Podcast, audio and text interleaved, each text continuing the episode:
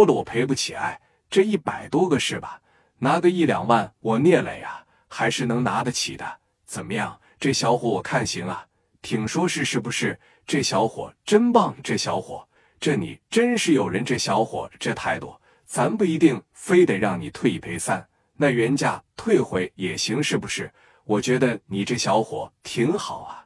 刘丰玉当时立马就拿着两万多块钱，咔嚓的往这一堆说：“这么的啊，你们自个上来点，买了几双鞋乘以三，你们把钱拿过去。没有呢，我聂磊给你们写欠条，以后你们尽管上这来找我来。我叫聂磊，我就在四十号摆摊，我也是卖皮鞋的。”王国志当时就瞅着聂磊说：“这小子情商真高，这真是小舍小的，大舍大的。”不舍不得你听着说的那你看人这小兄弟就这么敞亮了，咱也别说这么为难了，是吧？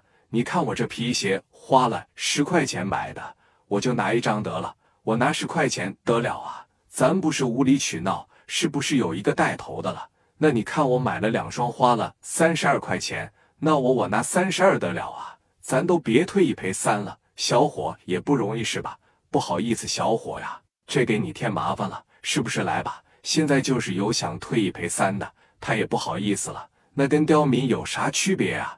很快啊，说你看给他退一退，给他退一退，老百姓啊都得到了一个满意的解决，最起码说没有受到什么损失。以后咱不上这来买鞋来了，不就完了吗？用了说不到二十分钟的时间，把这一百多个买东西了，那就安抚的不要不要的了。然后呢，聂磊这边就说了。要是没什么问题的情况下，咱大家伙就散了吧，是吧？毕竟说，你看王所长这么忙，咱也就别让他在这个地方处理这个事了，是吧？以后要是想到这个市场上来买鞋呢，也欢迎。要是说感觉这地方臭门似的，那卖皮鞋的地方有的是，咱们呢再多转一转，是不是？那行，小伙，谢谢你了，谢谢你了，你瞅你啊！就说那个姓薛的，你瞅你这么大岁数了，知道你为啥谢顶吧？你要有人小伙一半的格局啊，你早就站起来了。哎，你瞅你就在这乱朝拜他。聂磊当时一下子把资格就给竖起来了，知道吧？你听着，随着这一百多人这一走，你看这后脚啊，说咋地啊，哥？这伙子卖东西的当时一瞅，这太亏欠聂磊了。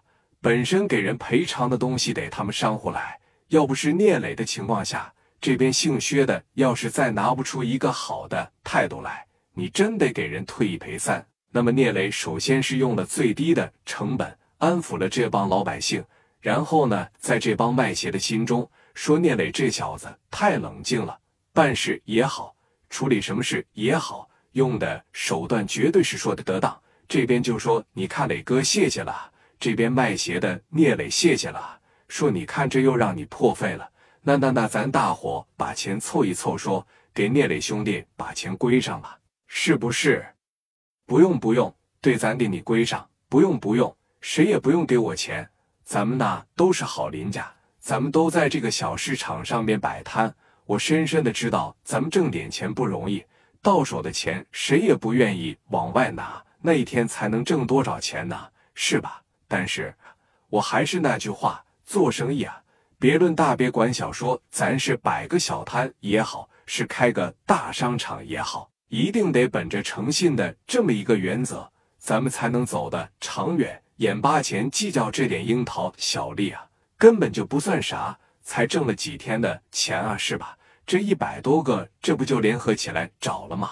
你们就记得吧，你们卖了多少鞋？远远不止这一百多个。那过两天呢？如果再有过来维权的，你们可得说拿出一个妥当的处理方式来。过来以后能给人赔偿赔偿，以后啊就别让他给攻鞋了。他这不行啊！黑心商家，这下给老薛气了。兄弟，你叫啥？我叫聂磊。行，我记住你了。兄弟，你玩的这一招真高啊！咱们走着瞧啊！给聂磊放下了这么一句。老薛呢？他们当时也就走了。紧接着，聂磊在这就又说了，给这帮卖鞋的就说了，说咱们一定要本着诚信为本，好好的做生意，是吧？就像他说的，说你看，同样是在这摆一天摊，咱谁也别计较说挣的多与少，因为谁也不是说只摆一天，咱可能的说一干十年八年、几十年就下去了，咱们不能把自个的招牌砸了，是吧？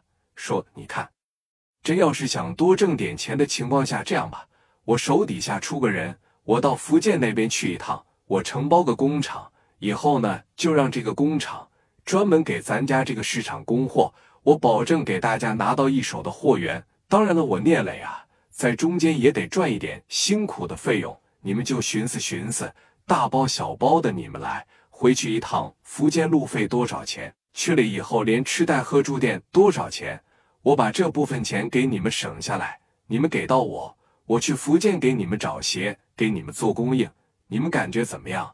我聂磊给你们找到的鞋，保证是全中国最好的皮鞋，性价比最高的皮鞋，你们感觉怎么样？相不相信我？结合着聂磊这小伙敢打敢干，再一个别看岁数小，十多分钟把这起事件就处理的这妥当。